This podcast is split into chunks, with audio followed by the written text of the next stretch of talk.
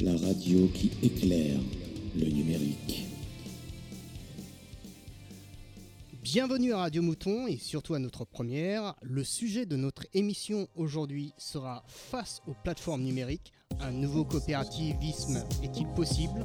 Avec Philippe Gionduri comme invité. Mais avant de commencer, je vais laisser la parole à notre, la présidente de notre association, le Mouton Numérique. Yaël, à toi. Merci Andy, bonjour à tous. Alors peut-être très brièvement, le Mouton Numérique est une jeune association qui interroge notre rapport au numérique et aux nouvelles technologies par l'organisation de rencontres, mais plus précisément de débats. Et peut-être préciser que l'enjeu derrière est quand même d'apporter un certain regard critique dans le débat public sur ces sujets. Euh, qui souvent se polarisent entre une euh, position technosceptique et technobéa. Je précise aussi que euh, nous faisons notre programmation avec les membres de l'association et nous avons été tout de suite très enthousiastes quand Stéphane nous a proposé le projet de, de radio et d'émission, qui d'ailleurs a tout de suite été euh, adopté par quatre autres euh, membres de l'association, donc Estelle, Robin et Andy. Et peut-être aussi préciser que ce qui nous a plu particulièrement dans ce, euh, dans, dans, ce, dans ce projet, alors je dis effectivement nous parce qu'il y a Irénée autour de ce plateau avec qui j'ai fondé l'association. Bonjour. et, euh, et, ce qui nous a aussi plu, c'est finalement la volonté de mettre en lumière les solutions qui étaient mises en avant pour répondre aux euh, problèmes que nous pouvons aborder dans nos débats. Et ce n'est pas totalement un hasard si nous parlons aujourd'hui du coopérativisme des plateformes. Mais je laisse la parole. Alors, comme je vous l'avais dit, on a un invité euh, aujourd'hui qui est en la personne de Philippe Gionduri. Déjà, bonjour. Bonjour. Tu es, on, je, je, dresserai ton portrait très synthétiquement. Tu es euh, ce que je nommerais une personnalité aux casquettes multiples. Tu as été, entre autres, auto-entrepreneur en faisant partie d'une coopérative d'activité. Tu as été aussi journaliste à Socialterre. Tu es actuellement rédacteur en chef de ce magazine Socialterre magazine consacré aux pionniers de la social économie et aux créateurs de, de, solutions innovantes. Je vais y arriver, je suis désolé. Je me suis permis bon, de regarder euh, sur euh, votre page euh, lorsque Socialterre a été fondée, votre page de crowdfunding en 2013. Donc je n'ai pas beaucoup de mérite à ce niveau-là. Tu es aussi l'auteur de l'ouvrage La nouvelle servitude volontaire aux éditions FIP. Dans ce livre, tu parles, entre autres, des limites du projet de la Silicon Valley, et notamment ce concept de Big Money que j'ai beaucoup aimé, qui, je te cite, crée l'illusion sans cesse renouvelée de la liberté et du plaisir, alors qu'en réalité, nous nous laissons exploiter pour pouvoir consommer davantage. J'aime beaucoup ce, ce, ce, concept de Big Mother, puisque, euh, bon, je ne sais pas si tu le sais, mais peut-être sans doute, que c'est aussi l'un des sobriquets, enfin l'un des sobriquets du Parti démocrate américain et le Mommy Party. Alors, je, voilà. Et euh, tu es aussi une sentinelle euh, inlassable qui fait un travail de pédagogie sur les risques que posent euh, ces algorithmes euh, que créent voilà toutes ces sociétés de la Silicon Valley via toutes les interviews que tu as données. Donc Philippe, bienvenue. Merci. Nous commençons tout de suite par l'interview de Robin. Action Central Newsroom 208 reporting. Ouais, ouais. Le mouton laqué. Grand B à vous, mouton punk et mouton punk. Voici venue la chronique du mouton laqué. Mouton laqué Mais euh, qu'est-ce que c'est? Le mouton laqué, c'est une recette de cuisine traditionnelle pékinoise. Il se dit qu'au XIVe siècle, certains sujets à la cour impériale de la dynastie Ming auraient essayé une variante à base de canard. Ouais. Si vous voulez mon avis, ça vaudra jamais un bon vieux mouton camerounais rôti quelques heures dans un four à bois fermé. Mais fille de ces débats d'experts, vous l'aurez compris, l'enjeu est que la moutonnerie occidentale et parisianiste tourne les yeux vers le soleil levant, vers l'Asie. Car si on croyait malin d'avoir les yeux braqués sur l'Atlantique, le fait est qu'un strabisme divergent s'impose. Car c'est un lieu commun, la vallée siliconée disrupte, ubérise, s'insère subrepticement dans nos vies les plus intimes avec ses interfaces hygiénistes, ses parcours utilisateurs nudgés ou ses méchants algorithmes filtrants, ce n'est pas à toi mouton qu'on l'apprendra. Il est clair que les Européens, parfois naïfs que nous sommes, sont irradiés par l'idéologie, par l'influence directe ou subreptice permanente émanant de la vallée ou plus globalement des États-Unis. Mais quid de l'Asie? Le fait est que ça bouge au moins autant dans le Pacifique. Au Japon bien sûr, en Corée évidemment, en Inde a fortiori, mais surtout au pays des machins laqués, en Chine. Le pays, continent, le pays continent est fascinant par sa diversité historique, culturelle et bien sûr sociale. Parfois, à la limite de la schizophrénie, il a été forgé et reste tout autant imprégné des préceptes de Confucius que de ceux un peu différents de Mao. Il repose sur une histoire millénaire bien supérieure à celle de l'Europe et en même temps a effectué un tel reset qu'il semble né il y a tout juste 40 ans avec Deng Xiaoping. Cette capacité à faire violemment table rase fascine autant qu'elle fait peur. Mais puisque selon le proverbe chinois, il ne peut pas pleuvoir chez le voisin sans que nous ayons les pieds mouillés, il semble sage de s'y intéresser. Et en l'occurrence, si en tant que petit mouton bêlant, tu t'insurges et queen face à l'influence des GAFAM, il serait bon que tu t'intéresses à celle tout aussi prégnante des BATX. Les GAFAM Google, Amazon, Facebook, Apple, Microsoft. Les BATX Baidu, Alibaba, Tencent, Xiaomi. Mais ça, c'est pour le prochain épisode. Tout de suite, on commence euh, par la première partie de notre interview, euh, le coopérativisme. De quoi parle-t-on exactement? Je me suis posé en fait euh, cette question-là avec Irénée lorsqu'on on a fait et Yael, lorsqu'on a commencé et Stéphane et toute l'équipe lorsqu'on a commencé à faire l'émission. Et je regardais un peu euh, cette histoire de coopérativisme. On parle surtout pour, dans, dans notre cas de, coopérativisme de plateforme. Et en cherchant un peu plus, je suis tombé sur, sur cette définition. Euh, la plateforme coopérative est une association d'individus unis à travers une société commune euh, gérée démocratiquement par ses membres qui utilisent des plateformes informatiques afin d'atteindre un besoin, une aspiration économique, sociale ou culturelle. C'est pas loin de la définition euh, commune de, la coopérative qui est groupement pratiquant la coopération. Es-tu d'accord sur cette définition Je pense que ce sera ma première question. Oui, elle est très très précise, même c'est très bien. Euh, effectivement, le coopérativisme euh, déborde très largement les plateformes, hein, puisque c'est très ancien. Je pense que les, suis pas un expert, hein, mais les premières coopératives remontent au milieu du 19e siècle. Ouais, c'est ça. ouais. Donc euh, c'est très ancien, mais là il s'agit en fait de faire d'effectuer une, ré- une réactualisation euh, du concept de coopérative à l'heure du numérique et de l'émergence de l'économie dite euh, collaborative, on y reviendra je pense, Euh, et donc de comment euh, réinjecter ces, ces idées de solidarité, de partage du pouvoir et de la propriété sur des outils numériques qui ont en fait euh, 5, 7, 10 ans maximum d'existence. D'accord. Je lisais ton, le numéro de, de Socialterre dont tu es euh, le, le rédacteur en chef. C'est ton, d'ailleurs ton premier numéro, je crois, en tant que rédacteur en chef, si je ne m'abuse. C'est ça. C'est ça, Oui. d'accord. J'avais lu justement euh, quelques plateformes émergentes euh, dites coopératives qui commencent à, s'opposer justement à Uber. J'avais noté justement entre autres Rox ou Wulo, Wulo qui a été, euh, c'est comme ça que ça se dit, Wulo ou Euh, je, crois que c'est mais je- qui a été- doute. qui a été créé par des élèves de l'école euh, 42 de, de Xavier Niel. Et euh, enfin, moi, ça m'a un peu tracassé parce que voilà, dans, dans Woolo, je, je pense que voilà, il y a, il y a- il y a cette notion de, de coopération. Et quand tu regardes en Rox, euh, j'ai regardé sur leur site, j'ai regardé sur leur page Facebook, ils, ils parlent de reverser leurs profits à, à des, associations, mais ils n'ont jamais parlé de coopérativisme. Et même dans, justement dans, ton magazine, tu le dis bien que hum, c'est pas, euh, il y a des limites justement à ces plateformes. Alors le, dossier de ce numéro euh, porte sur les, luttes euh, anti-ubérisation au sens large. Donc on intègre aussi les régulations des États, euh, les mairies euh, qu'on dit rebelles, euh, et tout un ensemble d'acteurs de la société civile euh, de la sphère économique qui cherchent à résister à euh, ce qu'on appelle l'ubérisation, que j'essaye de définir au début, ce qui est compliqué hein, déjà. Mhm. Donc effectivement, les exemples que tu prends par exemple ici, euh, Vulo c'est un statut d'association, euh, Rock c'est une entreprise, très classique mais qui prennent une mission sociale et des engagements euh, qui sont euh, de l'ordre de l'anti-ubérisation. Euh, maintenant, ensuite, il y a des coopératives, et les coopératives, effectivement, elles correspondent à un statut, elles aussi. Oui, les oui, SCOP, les SKIC, ce sont des statuts très précis. Effectivement, toutes les initiatives qui euh, s'opposent à l'ubérisation euh, ne sont pas des coopératives. Et ce qu'on peut appeler le coopérativisme de plateforme, qui est un mouvement qui est en train de naître, plus ou moins théorisé, euh, ne correspond qu'à une fraction de euh, cette résistance internationale à, à l'ubérisation. D'accord. Euh, moi, ce qui, je, je pensais un peu à ça. Après, bon, j'ai- j'ai creusé un peu euh, l'approche. C'est ça. Bon, sans, sans que ce soit le cas, mais je pensais par exemple, j'ai pris l'exemple de Blablacar.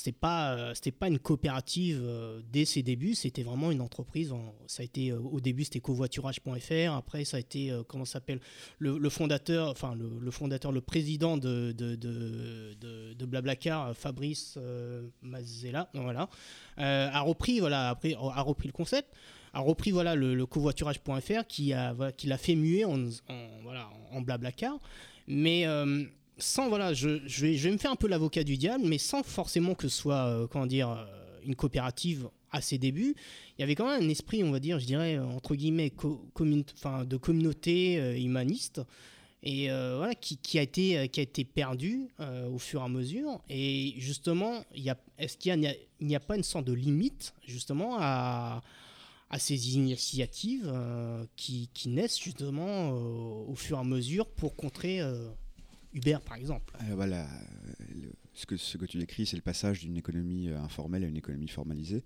Euh, effectivement, au début, il y avait des échanges qui étaient non formels, d'argent, de main à la main. Donc, voiturage.fr, c'était les gens qui s'auto-organisaient entre eux sur le mode du forum, principalement. Et il y a eu un basculement qu'on peut, en grosso modo, situer autour de 2010 pour toutes les plateformes, hein, qui a été que les, des investisseurs, la sphère économique, a pris conscience qu'il y avait une création de valeur sur ces outils, sur ces plateformes, qui était un- très informelle à tout point de vue, et ont commencé à se présenter comme tiers de confiance et dire nous allons proposer le même service, mais bien plus amélioré, bien plus efficace, avec beaucoup plus de gens et des sécurités qu'il n'y avait pas avant. Et donc là, typiquement, Blablacar, pour moi, c'est une forme d'ubérisation, puisque ils ont pris quelque chose qui était informel et horizontal, et ils, se sont intercalés, ils sont devenus un nouvel intermédiaire sur ces interactions-là, et ils parasitent la valeur, puisqu'ils prélèvent, parasite c'est peut-être un, peu fort, mais en tout cas, ils prélèvent de la valeur, une, commission, euh, au motif que c'est un tiers de confiance. Et donc, euh, je crois que c'est 20% hein, quand même. hein. Euh, Oui, et donc, ça, ils ouais. parasitent euh, sur ces échanges horizontaux euh, une part de la valeur euh, qui est ensuite renvoyée dans un actionnariat, etc.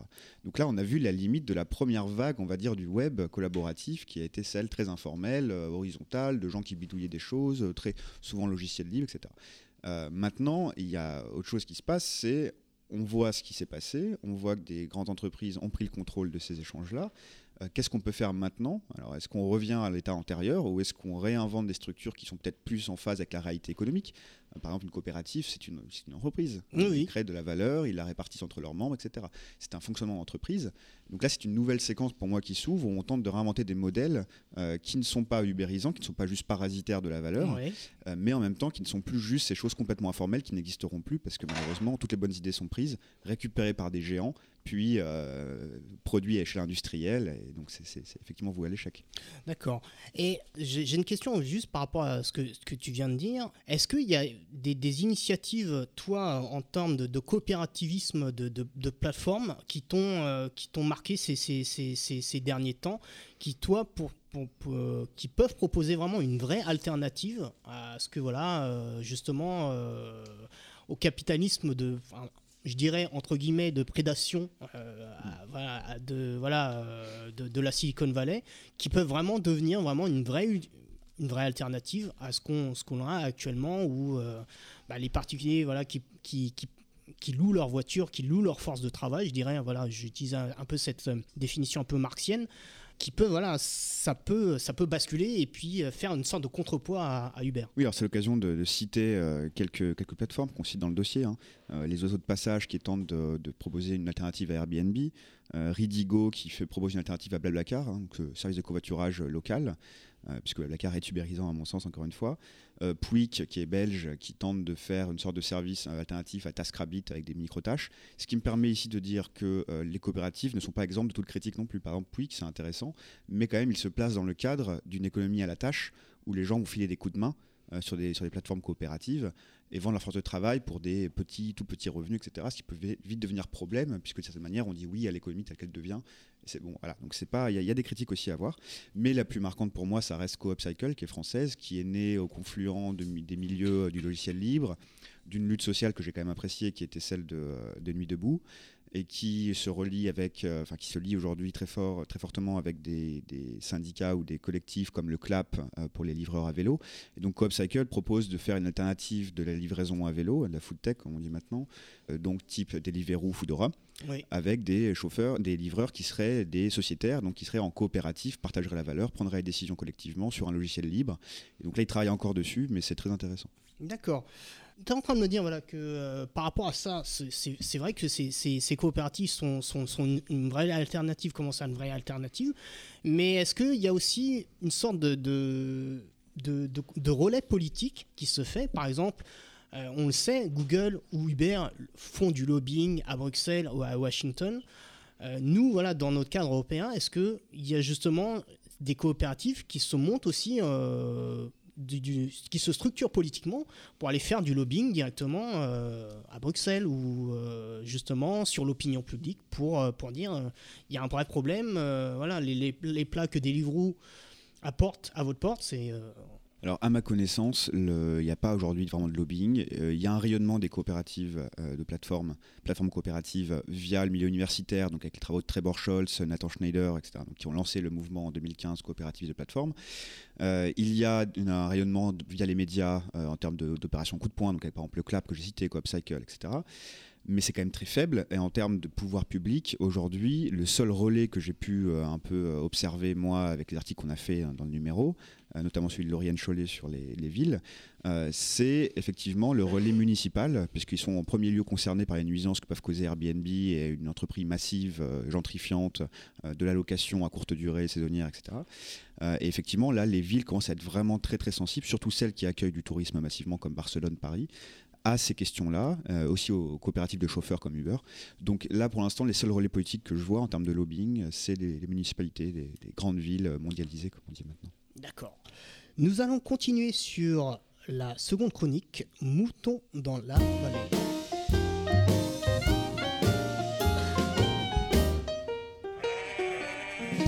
Oui, bonjour à tous. Alors oui, je me baladais dans la vallée numérique en me disant que l'année avait quand même bien démarré. Je parlerai pas de youtubeurs filmant la mort augmentée en nombre de vues. Je ne parlerai pas non plus de télécrochet chansonnier à la suite duquel le voile de la pudeur était plus que levé sur les réseaux sociaux.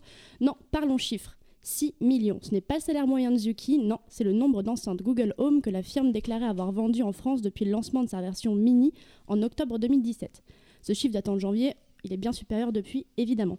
Donc bravo, champagne, quelqu'un content Bon voilà. 6 millions de petits espions installés dans les salons, 20 millions pour Amazon Echo aux USA. Google Home et consorts ne veulent plus être qu'un assistant, mais bien le nouvel hôtel technologique autour duquel la vie de la maisonnée s'organise.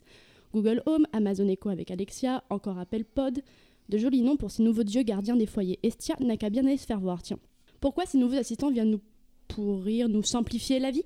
Nous ne sommes plus capables de tapoter sur nos claviers ou sur nos écrans de smartphone Chevaux de Troie technologiques, ces nouveaux assistants font de nous des assistés numériques et régissent la vie familiale, météo, trajet, bouffe. Ouais, on peut parler de gourmandise commerciale quand on voit que les clients Amazon Echo commandent 70% plus que les clients Amazon lambda.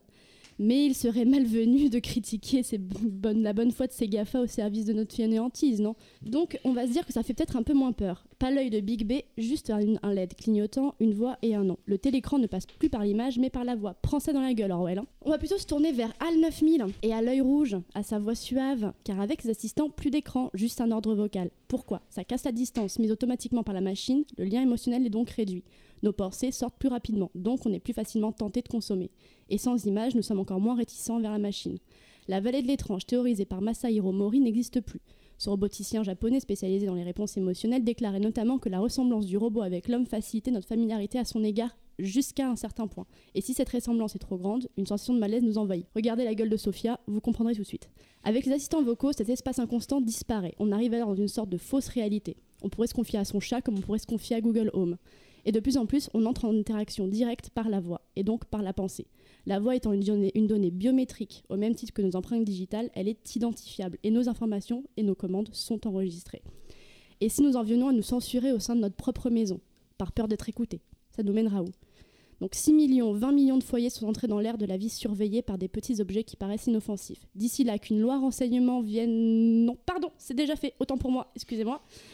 Donc, on ne peut plus parler librement un jour qu'à notre assistant vocal connecté, dont Google, donc Amazon, donc Apple, balancera nos gros mots à notre mère ou nos critiques envers un gouvernement totalitaire.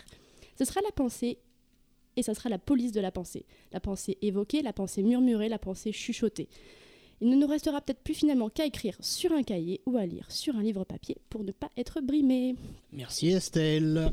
Nous, Passons à notre pause euh, musicale. Euh, tu as choisi Roy Ayers, euh, Ubiquity, si je ne me trompe pas.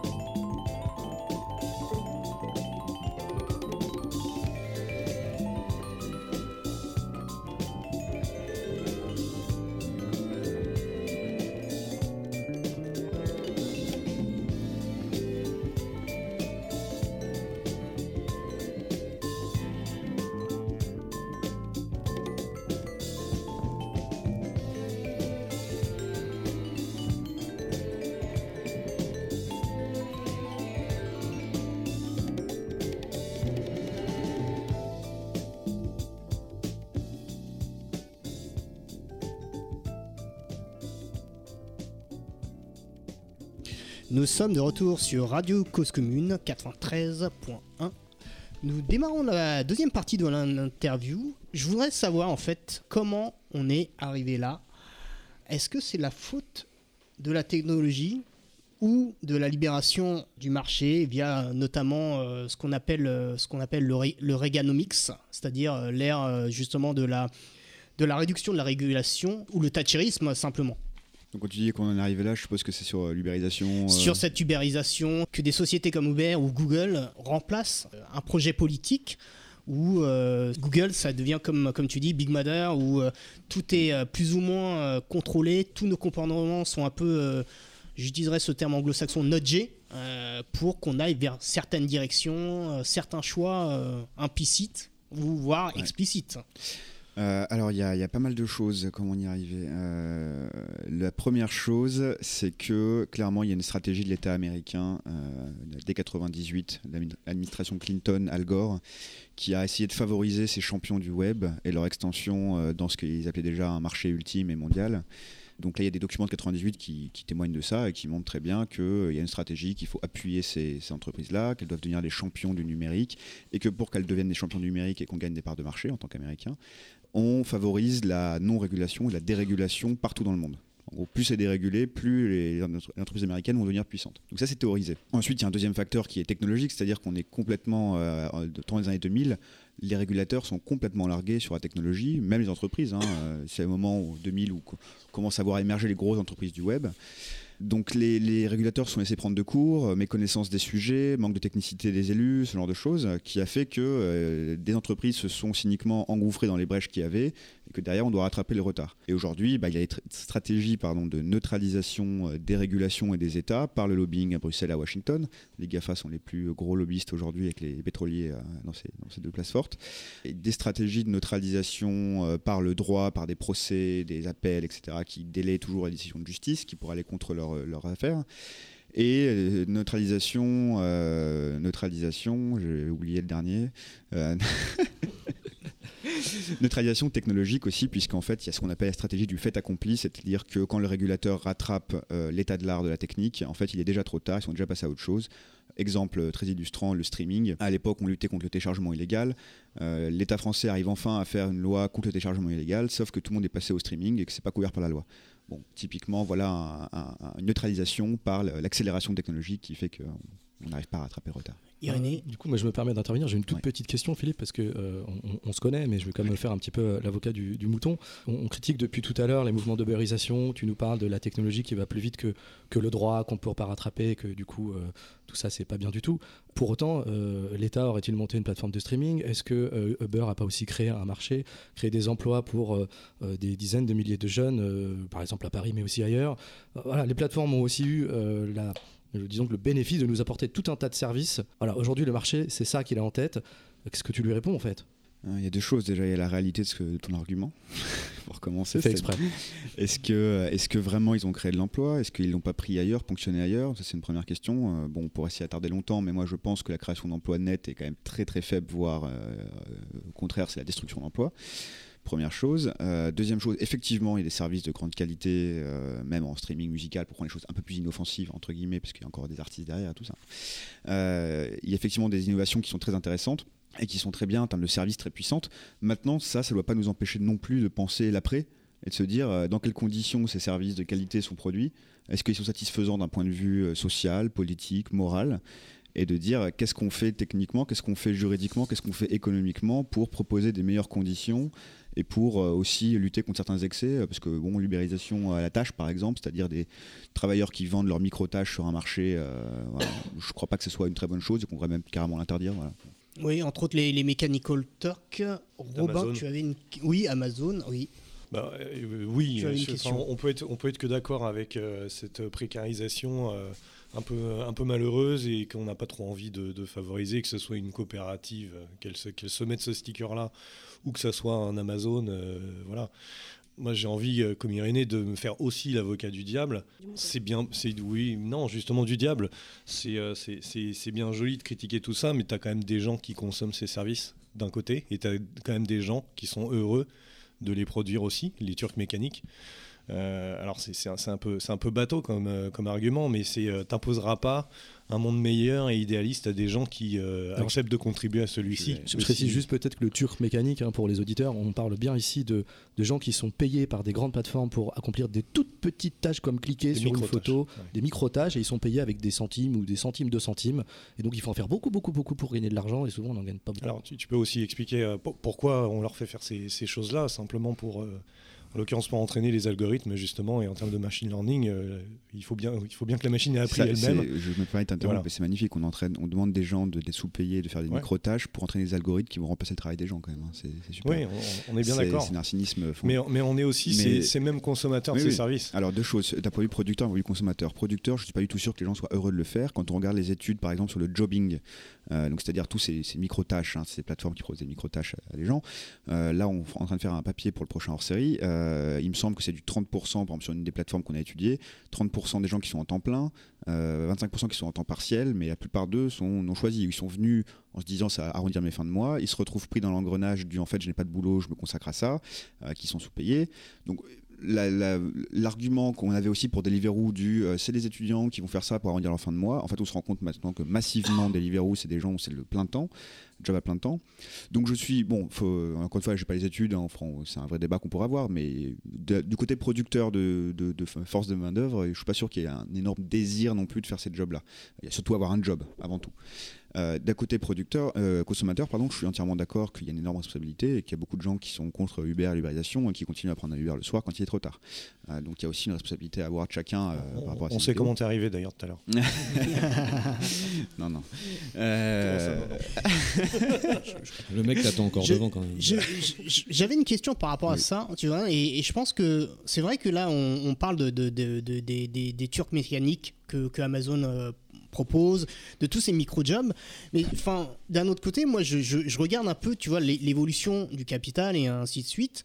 Je regarde par exemple que là, l'é- l'élection de Donald Trump. euh, L'année dernière, c'était ça. Lui, euh, je, je lisais euh, 538, tu sais, le, le blog de, de, de Nate Silver, qui est un, Silver, sta- ouais, ouais, un statisticien très célèbre.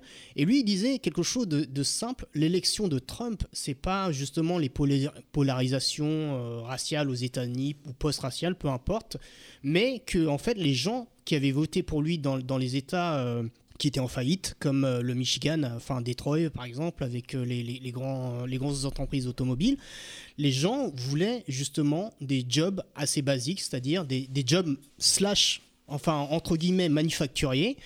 Et, justement, on rentrera plus dans, dans, dans, dans, dans, un processus comme ça, c'est-à-dire avoir des, des, super jobs euh, extrêmement bien payés avec euh, des, une force mécanique. Et même voilà, enfin, sans tomber voilà forcément dans, dans, dans, l'avocat, dans être l'avocat du diable sur, sur ce point-là, est-ce qu'il n'y a pas une sorte de logique qui continue justement ouais, le sens de l'histoire. Ouais, ouais, dans le- Euh, euh, alors, euh, déjà, ça me permet de rebondir là-dessus et de dire qu'effectivement, moi, mon analyse de tout ce qui est montée des nationalismes, euh, des extrémistes, ça, comme on l'appelle, c'est effectivement pas du tout une question raciale, mais une question d'insécurité profonde, notamment face à la mondialisation, en fait, qu'on perd la maîtrise de son destin collectivement. Et je ne crois pas que l'économie des plateformes va beaucoup aider à sentir, à faire que les gens se sentent bien et en sécurité sur le long terme, etc.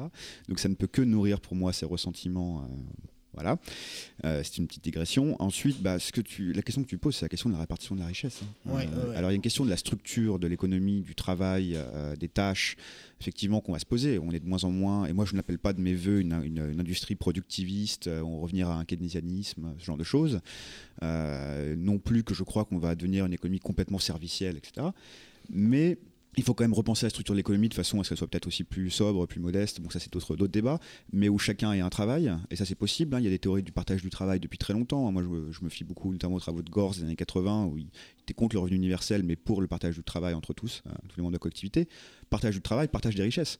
Euh, je veux dire, euh, ce que tu dis, euh, des, jobs super bien payés, etc. Oui, non, effectivement, tout le monde n'aura plus des jobs super bien payés dans une économie florissante. Par contre, il y a des jobs super bien payés encore, beaucoup trop bien payés. Il y a aussi des structures d'économie financiarisées qui pompent la valeur et qui la mettent dans des, dans des espaces qui s'échappent à tout contrôle. Euh, Aujourd'hui, on parle de trou de la sécu, de, de fraude à l'assurance, de fraude à, à la CAF, etc. C'est ridicule par rapport à l'évasion fiscale. Donc, je veux dire, répartissons déjà la richesse et après on parlera de euh, est-ce que c'est bien euh, ou pas bien le sens de l'histoire. D'accord. ça, ça- ça me va comme réponse. Euh, nous commençons ton, ton, ta chronique, Stéphane, le mouton vénère.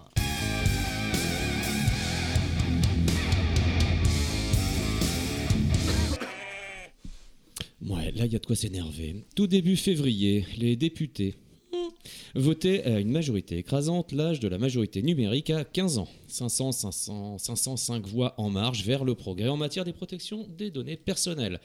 À quel âge devient-on propriétaire de ses données personnelles et de son image? Même un député en marche ou un insoumis à l'arrêt n'a pas de réponse. Rue Solferino, ils lisent encore la question. Quelques chiffres. 41% des 11-14 ans, c'est une enquête de la CNIL, savent que les réseaux sociaux utilisent les contenus publiés. Par contre, le double, le double numérique, les interactions, les likes, ça, on n'en sait rien, on s'en fout, c'est pas grave. Deuxième étude, Génération numérique. En janvier 2018, 60% des 11-12 ans sont déjà sur Snapchat, Instagram ou autre. Pour rappel, c'est 13 ans l'âge légal minimal pour s'inscrire, enfin l'âge réglementaire pour s'inscrire. Donc on imagine que les générations Z, les mignols paniquent, hein, c'est évident. La question, comment empêcher les mineurs de mentir lors de leur inscription? Comment les faire partir des plateformes s'ils n'ont pas l'âge? Et une vraie belle arnaque. euh, sur cet effet d'annonce, pour faire appliquer le texte, il faudra fournir encore plus de données, encore plus personnelles, pour prouver l'âge. C'est-il pas merveilleux Messieurs, si vous avez une petite réaction, Philippe par exemple, sur cette euh, majorité numérique? Euh, je vais pas rendre réaction. Ouais. C'est- c'est- tu, trouves ça con tu trouves ça très con aussi J'ai une absence, eu une absence terrible. Euh, C'est non, pas j'ai- grave. j'ai Je crois que les députés qui ont effectivement- voté Est-ce ça que aussi. Non, non, mais pour moi, ça rentre dans la dynamique de on va rationaliser tout ça et on va effectivement vendre les données, mais on va, on va avoir le choix de les vendre nous-mêmes. hein. c'est ce que dit Gaspard Koenig récemment là, Oui, dans. Génération Libre. Euh, oui, c'est voilà, c'est un processus de formalisation, de marchandisation de l'existant. Et pour moi, l'existant n'est pas satisfaisant. Donc c'est.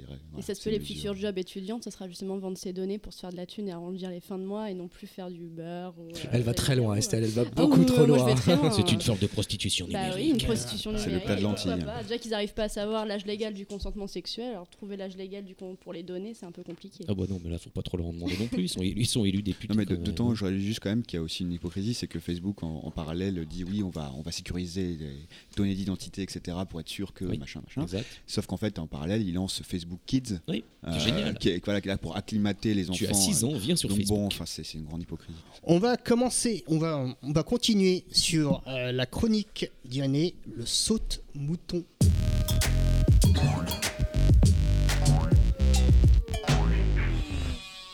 On va continuer sur les données aujourd'hui justement euh, avec un petit titre que je vous propose qui s'appelle Sommes-nous réductibles à de la donnée? C'est la grande question à laquelle les prophètes et autres bonimenteurs répondent avec un grand oui. Si nous sommes réductibles à de la donnée, pour rappel des 0 et des 1, ça revient à dire que en gros un homme égale son cerveau et qu'une âme égale du code.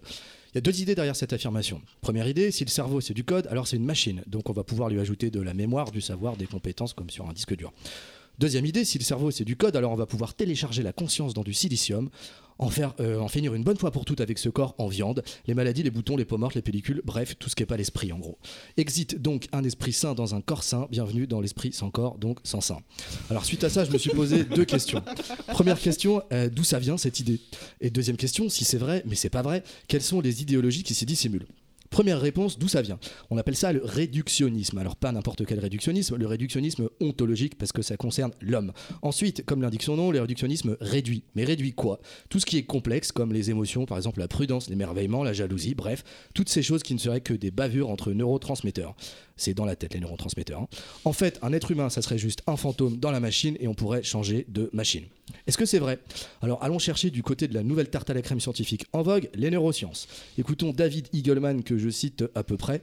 Ce réductionnisme est trompeur pour deux raisons. D'abord, nous ne sommes pas des particules élémentaires, nous sommes des vies entières d'expériences, de conversations, de peines, de joie, de repas, de drogue et autres substances récréatives. En un mot, nous sommes une somme d'équations absolument barbares et impossibles à démêler. La deuxième erreur du réductionnisme, c'est de croire que l'humain est égal à la somme de ses parties. Faux, et j'en veux pour preuve que toutes les pièces d'un avion n'ont pas la capacité de voler, et pourtant ils volent. Mais alors, si c'est faux, pourquoi tout le monde y croit. D'une part, parce que ceux qui défendent cette thèse affirment que ce qui dérange, c'est qu'elle fait tomber l'homme de son piédestal. Après avoir appris que la Terre est bien ronde et pas au centre de l'univers, nous serions détrônés par les machines qui nous voleraient la vedette. Ce qui est plutôt paradoxal dans la mesure où ce dualisme corps-âme tire lui-même ses racines, désolé, hein, du très égotique je pense donc je suis cartésien, qui a placé l'homme, le jeu de je pense, avant tout le reste pour justifier ce piédestal de maître et possesseur de la nature. Ensuite, céder au réductionnisme ontologique, c'est admettre que tout, et même la vie en société, dépend des lois de la physique et peut être réduit fidèlement, donc prévu, contrôlé, manipulé, on pourrait dire maître et processeur de la nature. Enfin, le réductionnisme, c'est bien pratique parce que c'est l'ultime recours en cas de destruction de la planète. Quand celle-ci sera foutue à cause des machines, on pourra boucler la boucle et se réfugier dans les machines pour recréer le monde. Ce qui, un, ne servirait à rien parce qu'il existe déjà le monde, et deux, revient quand même à se prendre pour Dieu, et cet orgueil-là, il est bien humain, pas de doute. Nous entamons, après la rubrique d'Irénée, la deuxième pause musicale de Black Keys, Gotta Get Away.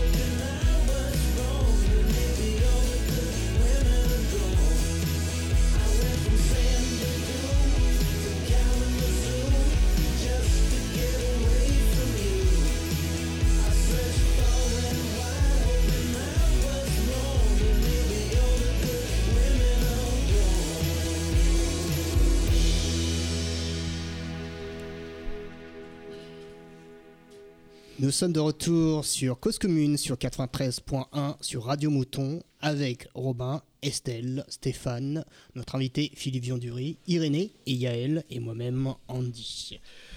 On attaque la troisième partie de notre interview. Le titre, voilà, c'est Que fait-on maintenant? Et euh, quelque part, en, lisant Socialterre, je suis tombé sur, sur sa citation de- du Conseil d'études annuel euh, 2017 et que je cite Il serait illusoire de croire que la nouvelle économie puisse s'épanouir et évoluer dans le cadre légal et organis- organisationnel qui est hérité de la société industrielle. Et je dis, le titre c'était ça, que fait-on maintenant? Mais en, y repensant, je dis, est-ce que déjà il n'y a pas une sorte de fatalisme où euh, le pouvoir public baisse un peu trop rapidement les bras en disant ouais euh, on, peut peut-être essayer de faire évoluer le cadre légal au lieu de dire tout de suite euh, bah déjà euh, le, le- le modèle le modèle d'antan est cassé et maintenant on est un peu on ne sait pas quoi faire. C'est quoi la question? La question est C'est que euh, fait-on maintenant voilà que fait-on maintenant Voilà, Ah, c'est ça. Non, mais sur euh, ce que tu dis, oui, il y a un fatalisme total euh, qui arrange bien tout le monde en fait euh, dans- chez les élus. hein. C'est-à-dire qu'on ne comprend pas grand-chose, on est déjà largué, donc on, on dit qu'on s'adapte, on est dans le mouvement, on est en marche, on est dans le monde qui vient, etc. donc tout va bien, vous vous inquiétez pas, on maîtrise. Bon, euh, là-dessus, il n'y a pas trop à, y revenir. Après, euh, effectivement, sur le côté adaptation, les cadres, etc., est-ce qu'il n'y a pas un abandon? Oui, d'une certaine manière, effectivement, on, a- on plie déjà, quand on se met dans le cadre du coopératif de plateforme, on plie déjà face au poids de la numérisation, etc. Oui, euh, c'est vrai. Maintenant, est-ce qu'on doit forcément y résister aussi? Moi, je me considère comme très critique. Maintenant, je pense quand même qu'Internet, ça peut être une chance. Euh, tout dépend de sa gouvernance, tout dépend de la façon dont on organise la, la valeur sur Internet, euh, etc. Donc maintenant, démêlons le bon du mauvais, euh, mais faisons-le. Et pour ça, il faut l'engagement politique, il faut du courage. Effectivement, aujourd'hui, on n'en voit pas beaucoup autour de nous. d'accord Irénée? Ah, moi, j'ai une toute petite question euh, qui, est, qui est une grosse question en fait euh, pour toi, Philippe.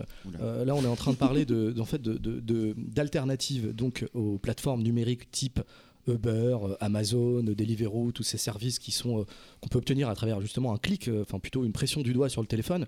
Euh, est-ce qu'il faut des modèles coopératifs qui les remplacent exactement dans ce qu'ils donnent comme service, c'est-à-dire un truc aussi rapide, aussi efficace, aussi, Ouais. aussi, aussi, aussi, aussi proche de notre désir immédiat Ou est-ce qu'il faut, euh, ce que tu dis, tu as parlé tout à l'heure de renouer avec la lenteur, enfin voilà, tu, vois- tu vois la question sous ma question, c'est qu'il y a une direction à la technologie, est-ce qu'il faut suivre cette direction ou s'en séparer? Ouais, voilà, où on met le curseur, quoi. C'est dur hein, comme question. Euh, c'est bâtard. Non, mais en fait, tu vois, Joker. dessous, c'est finalement, est-ce Bah, que, tu- que peux, bien est-ce ce que que tu tu peux être vertueux jusqu'au bout Tu vois, si, si tu dis, bah, euh, Non, non, ce qui est cool, c'est de pouvoir acheter un truc super rapidement sur. Internet à travers une coopérative, t'achètes toujours un truc super rapidement sur Internet. Je vais te que- répondre. Mais euh, je sais que tu poses cette question parce que tu me connais. À peine, à peine. Euh, effectivement, bon, euh, moi je suis pas très à l'aise par rapport à ça. Maintenant, c'est, je suis en, en dialogue avec moi-même, donc euh, T'as bien c'est droit. introspectif. Euh, mais oui, non, effectivement, il y a, y a- y a- tu as raison. En même temps, d'une certaine manière, il faut, il faut, il faut considérer les réalités. Aujourd'hui, les réalités, elles sont quand même qu'il y a des modes de consommation, des modes d'appréhension du monde, etc., qui sont ce qu'elles sont, et que dans, ce cadre-là, euh, faire ce, faisons ce qu'on peut pour que ce soit, euh, enfin, que ce soit raccord avec une société qu'on peut imaginer solidaire, euh, avec des considérations sociales, le partage de la valeur, etc. Voilà. Euh, voilà pour ma réponse, entre guillemets. Mais si tu veux que j'aille plus loin dans ma réponse, effectivement, moi je crois qu'on a un problème euh, dans notre relation au service, euh, au désir, et qu'effectivement, le fait de vouloir tout de suite chez soi recevoir son sushi shop en 5 minutes, le fait qu'on sort dans la rue et qu'on ne comprenne pas pourquoi il n'y a pas un taxi tout de suite et qu'on doit donc appuyer son appli pour avoir un Uber, le fait qu'on on soit dans cette, omnipotence complètement infantile de l'immédiateté, de la connectivité, du désir assouvi, etc. Oui, il y a un problème là-dedans, effectivement. Il faudrait quand même qu'on se mette tous en question maintenant. Alors là, si, si après derrière la question c'est comment est-ce qu'on fait, ben, je ne saurais pas répondre. Bah, déjà, tu fais le dernier Socialterre et c'est déjà pas mal. hein. Non, mais du coup, euh, moi j'allais me demander, mais tu as répondu à ma question. euh, entre, j'ai dit, est-ce qu'on est tous les enfants du beurre, euh, dans le sens, dans nos rapports au désir, nos rapports aux envies, euh, qu'on veut tout tout de suite, immédiatement? On le voit justement, euh, j'en parlais des, des assistants vocaux, euh, c'est encore pire maintenant parce que bah, carrément on, on- on exige, on demande, et j'avais vu que des personnes euh, les parents demandent à leurs enfants de dire s'il te plaît et merci à leurs assistants vocaux. Alors, est-ce que c'est bien, c'est de l'éducation? Parce que quand on demande quelque chose, on demande merci, ou est-ce qu'on formate la pensée? Bon, Moi, ça, je dis merci au distributeur de billets. Oui, mais moi aussi, des fois, ça m'arrive euh, de dire merci ou tu te cognes dans un mur, tu dis pardon. Bon, voilà. parce que tu euh, braques des sacs c'est parce que je suis, je suis bourré, mais c'est pas pareil. Mais voilà, mais il y a une vraie question de notre rapport aux objets maintenant. euh, et je pense que justement aussi, on a cette notion de service. Mais Mais Andy évoquait beaucoup plus tôt, au tout début, euh, Big Mother dans mon, mon bouquin à moi, ça c'est pas social terre. Euh, le mien. Un bouquin qui est bien. Lis-le. La nouvelle servitude volontaire enquête sur le projet politique de la Silicon Valley, c'est chez il connaît par cœur, il, il fait des Mais choses avec ce livre, euh, Irénée. Les est gens, les gens, les gens, ont- certaines, ah, certaines personnes ont retenu le côté euh, maman, euh, femme, mais c'est pas du tout ça. hein, c'est maman, euh, enfant. Mm, Voilà. Euh, effectivement, je pense qu'on est infantilisé, que les algorithmes, tout ce qu'on fait aujourd'hui en termes d'assistance, euh, comme tu le disais juste à l'instant, euh, contribuent à ça. C'est-à-dire que de même anticiper maintenant nos désirs, on doit même plus avoir le désir et le, le plaisir de le formuler. On devrait tout de suite être compris par la machine qui va nous, nous- nous amener la réponse à ce désir. C'est terrible. Effectivement, il y a une toute puissance infantile hein, au premier stade qui est là, euh, qui, qui est évidente pour moi. Stéphane, tu, Bah, une question qui complète tout ce qui a été dit. En fait, là, tu parles de désirabilité, on parlait d'immédiateté, on parlait de formatage de la pensée via des assistants vocaux. Mais est-ce que toutes ces conneries euh, d'un d'un clic ou d'une pression correspondent à un vrai besoin humain? Mais si Hmm? c'est un vrai désir. Bah, Si c'est un vrai Évidemment désir, qu'il y a pas peut-être. de vrai mais Tu peux faire tout ce que tu veux avec ta Un machine, besoin, Stéphane, c'est quand, ça fabrique. quand- tu dis que la machine doit comprendre immédiatement ce que tu veux, elle est en train Oui, d'anticiper et de, besoin, une de te créer un, faux besoin. humain. Mais justement, mais c'est c'est le fond du problème. Oui. C'est- C'est qu'il n'y en a pas. Et n'empêche que c'est comme ça que aujourd'hui les gens réagissent. on laisse répondre à Philippe. Ouais. Euh, bah oui, à partir du moment où c'est un désir humain, c'est dans l'homme, donc tu pourras pas t'en départir. Euh, maintenant, l'éducation, euh, enfin, je, je vais faire vraiment mon comptoir là, hein, mais l'éducation, c'est apprendre à réfréner le désir. Donc Mhm. ça veut juste dire que quand on a des désirs comme ça, ils sont là, il faut bien les constater. Maintenant, il faut aussi apprendre à les réfréner. Et que bon, il faut aussi voir la richesse qu'on peut en tirer. Moi, je veux dire, pas prendre un Uber et prendre euh, juste euh, le bus de nuit ou le taxi. Bon, c'est pas toujours très, sympa, hein, mais le bus de nuit, le taxi, attendre un peu dans la rue, marcher, euh, c'est aussi des frictions. C'est aussi un rapport au réel qui est inscrit dans le temps. Voilà, on va marcher une demi-heure au lieu prendre 10 minutes de taxi, mais en une demi-heure, il peut se passer des choses. Alors, un taxi, il se passe rien. hein. On discute vite fait avec le chauffeur et encore, avec des serviles par rapport à nous, Dans un bus, il qu'il peut se passer des choses. hein. Il se passe pas toujours des bonnes choses, mais c'est la vie, c'est pas que des bonnes choses. Voilà, c'est pas juste aller d'un point A à un point B sans friction parce que notre désir le motive. Voilà. Nous allons passer à la chronique de Stéphane, guerre et baie.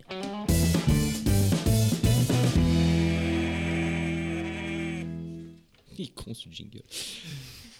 Un titre, internaute, lève-toi.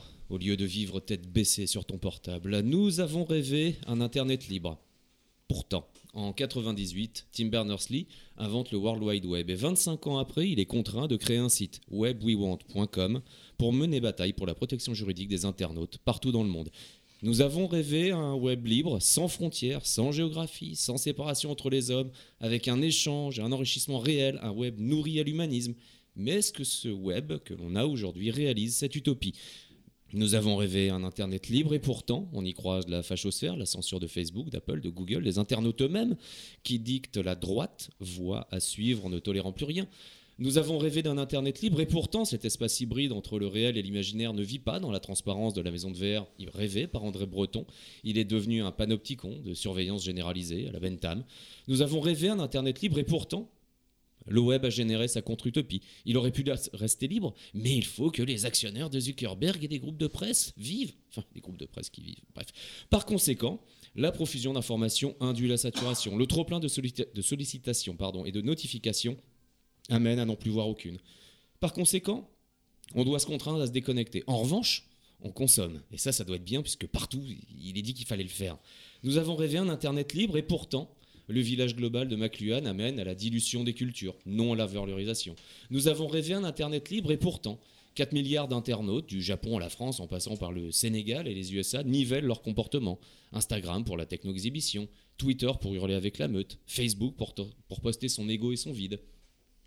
Nous avons rêvé, osé, rêver liberté, mais c'est plutôt un œil en coin, la défiance et le poujadisme numérique qui sont à l'œuvre. Les internautes sur surveillent, se fact-check, se détruisent. On a tous un contre-pouvoir de surveillance, mais on préfère Instagrammer son brunch et s'abrutir de selfies. C'est quand même vachement mieux. Et bien sûr, de temps en temps, détruire une identité. Derrière, il y a des humains. On a rêvé un Internet libre et pourtant, on oublie le pouvoir que chaque citoyen a sur le net. On oublie notre démocratie et son équilibre. Nous avons rêvé un Internet libre, Surtout John Perry Barlow, qui vient de mourir. Il écrivait en 96, en février 96, la déclaration d'indépendance du cyberespace, qui commençait par Gouvernement du monde industriel, géant fatigué de chair et d'acier, je viens du cyberespace, la nouvelle demeure de l'esprit. Pour info, Perry Barlow est aussi cofondateur de l'Electronic Frontier Foundation, une association de défense des libertés sur Internet. Il explique aux futurs lutteurs contre les fake news, coucou Macron, aux chefs d'État, au gouvernement, à ceux qui deviendront les GAFAM, qui organisent malheureusement la gouvernance du web, qu'ils ne sont pas les bienvenus parmi nous. Il n'est pas de souveraineté là où nous nous rassemblons, ajoute-t-il. Pourtant, non seulement ils sont là, et lutter contre eux semble de plus en plus ardu. Pourtant, Facebook nous publie et nous régit. Pourtant, Google nous suit, nous poursuit, nous dirige. Pourtant, Amazon nous régente et nous consume. Pourtant, Apple nous sert et nous asservit. Pourtant, il y a eu Étienne de la Boétie. Pourtant, nous aurions pu être libres. Mais nous sommes soumis à une nouvelle servitude volontaire. Merci Merci. Stéphane.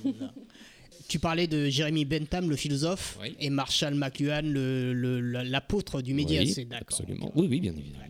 C'est bien ça. Nous passons au mot du numérique. Alors du coup, euh, en fait, on va faire une petite surprise à Philippe. Philippe, voilà, on- le, le concept c'est on va te donner un mot, tu as une minute pour, euh, pour, en, pour en parler. Euh, du coup, ouais, c'est un peu l'exercice, le pitch, on est dans la startup nation, alors, enfin nation, alors du coup, faut, voilà, on va te pitcher. Euh, pardon, excusez-moi pour la marque de brioche. hein. Euh, du coup, Procès. du coup, Philippe, nous nous sommes concertés entre moutons et nous avons décidé de te dire le deep learning, qui n'est pas une nouvelle pratique sexuelle, je tiens à te le préciser. Faut que je parle du deep learning. Oui. Et ouais. Euh, le deep learning, alors qu'est-ce que c'est déjà? C'est une pratique d'apprentissage intelligent euh, qui permet de. euh, non, le deep learning, je sais pas technologiquement qu'est-ce que ça signifie. Parce que qu'est-ce que ça t'évoque Qu'est-ce que ça toi, c'est- qu'est-ce que ça t'évoque dans- évidemment l'IA, puisque c'est la- aujourd'hui la technologie la plus avancée d'intelligence artificielle, création de réseaux neuronaux, etc. Euh, ça m'évoque, euh, ça m'évoque une réflexion sur ce que c'est que l'intelligence. Euh, on en revient à un débat sur ce qu'on avait, sur ce que c'est que le- une vie humaine Mhm. et ses frictions, et ces choses comme ça. Un peu paradoxal qu'on cherche à créer une intelligence alors que justement on cherche à nous abêtir des Oui, oui, j'allais dire la même chose. C'est vrai qu'on n'arrive pas à être intelligent et ça on- t'évoque pas aussi On un pour gros vous, hein. bullshit. Hein Enfin, ça t'évoque pas aussi un gros bullshit. euh, Ça m'évoque un gros bullshit, ça m'évoque le bullshit d'Elon Musk, euh, qui est extraordinaire pour ça, puisqu'il est pourfendeur de l'IA, grand pourfendeur de l'IA. Alors Arrête, derrière, il Irénée investit. essaye d'avoir des places sur SpaceX, alors on va pas trop. Non, mais il vient de commander sur Amazon sa Tesla, mais c'est livré en 2019. T'as pas de voilà. Comment vous savez on te voit. On t'observe. Non, donc voilà, ouais, ce gros bullshit autour de l'IA, on ne sait pas du tout si on y arrivera un jour, on ne sait même pas ce que c'est que l'intelligence, on n'arrive même pas à le définir philosophiquement, et on est là à dire euh, demain il y aura des espèces intelligentes créées par l'homme qui vont le remplacer ou l'aider évidemment. On a des connards, excusez-moi le mot, comme euh, Musk qui nous raconte que euh, faut à tout prix pourfendre l'IA et qu'en fait derrière ils investissent massivement sur ces technologies-là et sur les plateformes pour les héberger. Donc bon, il y, a- il y a une sorte de jeu de dupes euh, autour de l'IA, il y a, il y a beaucoup d'hypocrisie, il y a beaucoup d'incompréhension, et, euh, et je pense pas que ça donnera quoi que ce soit euh, de ce à quoi on avait pensé peut-être il y a encore 50 ans, quand on avait Asimov et d'autres qui réfléchissaient à ce que serait l'intelligence. Qui réfléchissaient vraiment. très ouais. Oui, qui réfléchissait, il faisait pas du marketing. Musk fait du marketing, il balance une Tesla dans l'espace, c'est cool. Et so what? Mais surtout que ça sert à rien. Enfin, moi, je me suis demandé quand ils l'ont lancé dans l'espace. Non, mais le mec, il pollution. le mec peut même pas conduire. Mais pourquoi ils l'ont pas amené sur Mars Enfin, Bah, C'est je me pose la question pourquoi on n'a pas foutu Elon Musk sur orbite, comme ça on aurait eu la paix. Quoi. Enfin, Compliqué. ouais, c'est plus compliqué de mettre un mec sur orbite. Merci, euh, merci Philippe. Donc du coup c'était la minute belle shit, brillamment exécutée par Philippe. Merci. Merci beaucoup Philippe. On arrive euh, malheureusement à la fin de l'émission. Je sais qu'il y a encore plein plein de questions qu'on aurait dû voilà, en parler.